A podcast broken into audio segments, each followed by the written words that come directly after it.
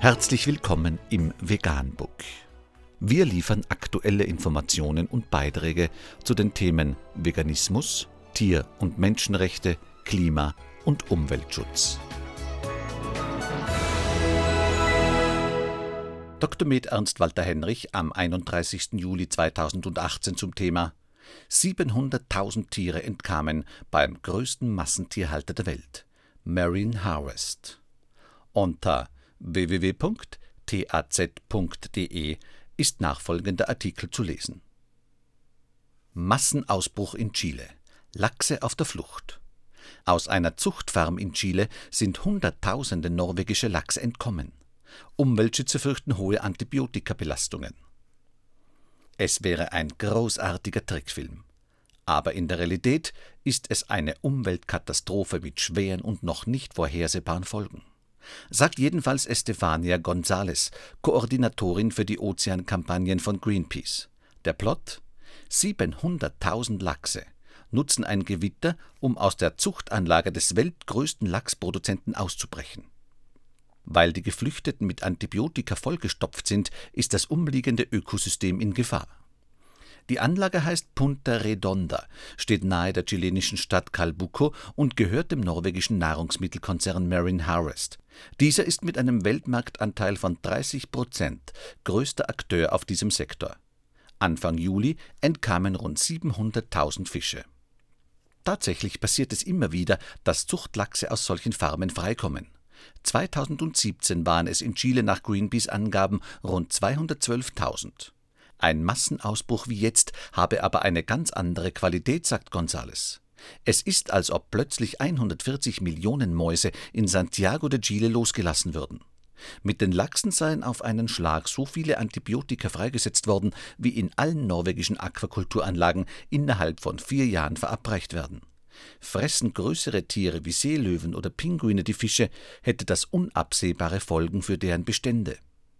Außerdem sind die aus norwegischen Zuchten importierten Lachse eine fremde Spezies, die in diesen Gewässern gar nichts verloren hat und eine Gefahr für alle anderen Arten darstellt. Besonders für Wildlachse. Kreuzen sich beide Arten, wären die ursprünglichen Bestände ganzer Wildlachsflüsse bedroht. Die chilenische Umweltaufsichtsbehörde Superintendencia del Medio Ambiente hat deshalb umgehend eine ganze Reihe von Maßnahmen verhängt. Unter anderem geht es dabei darum, an den wichtigsten Flussmündungen zu verhindern, dass die entkommenen Lachse in die Süßwassergewässer eindringen. Zudem muss Marine Harvest tote Lachse ordnungsgemäß entsorgen und für jede seiner Anlagen Sicherheitskonzepte vorlegen, wie Ausbrüche in Zukunft verhindert werden sollen. Nach Medienberichten drohen dem Unternehmen nicht nur Geldstrafen, möglich wäre auch, dass ihm die Konzessionen für Zuchtanlagen entzogen werden. Bei Marine Harvest nehme man die entstandene Situation wirklich ernst, versichert Ola Helge Jetland, Kommunikationschef des Konzerns. Man bemühe sich, den Schaden zu begrenzen und so viele Tiere wie möglich wieder einzufangen. Dabei arbeite man auch mit lokalen Fischern zusammen. Das Unternehmen habe eine Prämie für jeden toten oder lebenden Zuchtlachs ausgesetzt. Warum die erst 2017 errichteten und auf schwere Wetterbedingungen hin konstruierten Anlagen kollabiert seien, werde derzeit untersucht.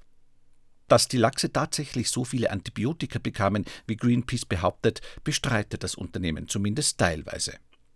Eigene Analysen hätten Antibiotikaspuren bei nur rund einem Fünftel des Bestandes ergeben, und diese lägen im Rahmen der in Chile zulässigen Grenzwerte. Die Geschäfte von Marine Harvest sind Umweltorganisationen schon lange ein Dorn im Auge. Greenpeace spricht vom größten Massentierhalter der Welt. Die Umweltschützer werfen dem Konzern vor, ganz bewusst vor allem in Gebieten wie vor der chilenischen Küste zu expandieren, weil die Tierschutz- und Umweltauflagen dort wesentlich weniger streng sind als beispielsweise in Norwegen oder Schottland. Chile sei, so Greenpeace, ein Paradies für Investoren, die rücksichtslos produzieren wollen. Doch auch in Norwegen selbst sorgt Marine Harvest immer wieder für Negativschlagzeilen.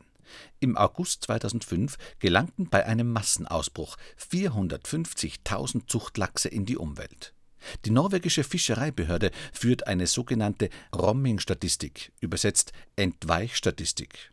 Sie umfasst allerdings nur die offiziell gemeldeten Ausbrüche. Umweltschützer gehen von einer hohen Dunkelziffer aus. Nach den offiziellen Zahlen kamen in diesem Jahr bislang 114.000 Zuchtlachse frei, darunter allein 56.000 aus einer Marine Harvest Anlage in Arnofjord. Die Lachse erhielten so hohe Medikamentenreste, dass die Behörden dringend vor einem Verzehr abrieten. Auch in Kanada kam es 2010 zu Protesten gegen Marine Harvest. Jeder entwischte Zuchtlachs sei einer zu viel, konstatiert Robert Eriksen, Direktor des norwegischen Verbands der Meeresfrüchteproduzenten. Aber die Branche habe sich schon gebessert. 2006 habe es noch fast eine Million freigesetzter Lachse gegeben. Die Strafen seien zu gering, kritisiert der norwegische Jäger- und Fischerverband. Falls es überhaupt welche gäbe, könnten die Unternehmen sie aus der Portokasse zahlen. Umweltschutzorganisationen betonen, dass es nur eine sichere Methode gebe, die Freisetzung von Zuchtlachsen zu verhindern: Aquakulturanlagen an Land. Doch das würde die Produktion massiv verteuern. Anmerkung Abgesehen von dem Schaden für Umwelt und andere Meeresbewohner sollten wir das Leid der Tiere in diesen Massentierhaltungen nicht vergessen. Es ist eine Schande, dass Menschen so etwas betreiben, die Politik dies erlaubt und die Konsumenten dies essen. Vegan, die gesündeste Ernährung und ihre Auswirkungen auf Klima und Umwelt, Tier- und Menschenrechte. Mehr unter www.provegan.info.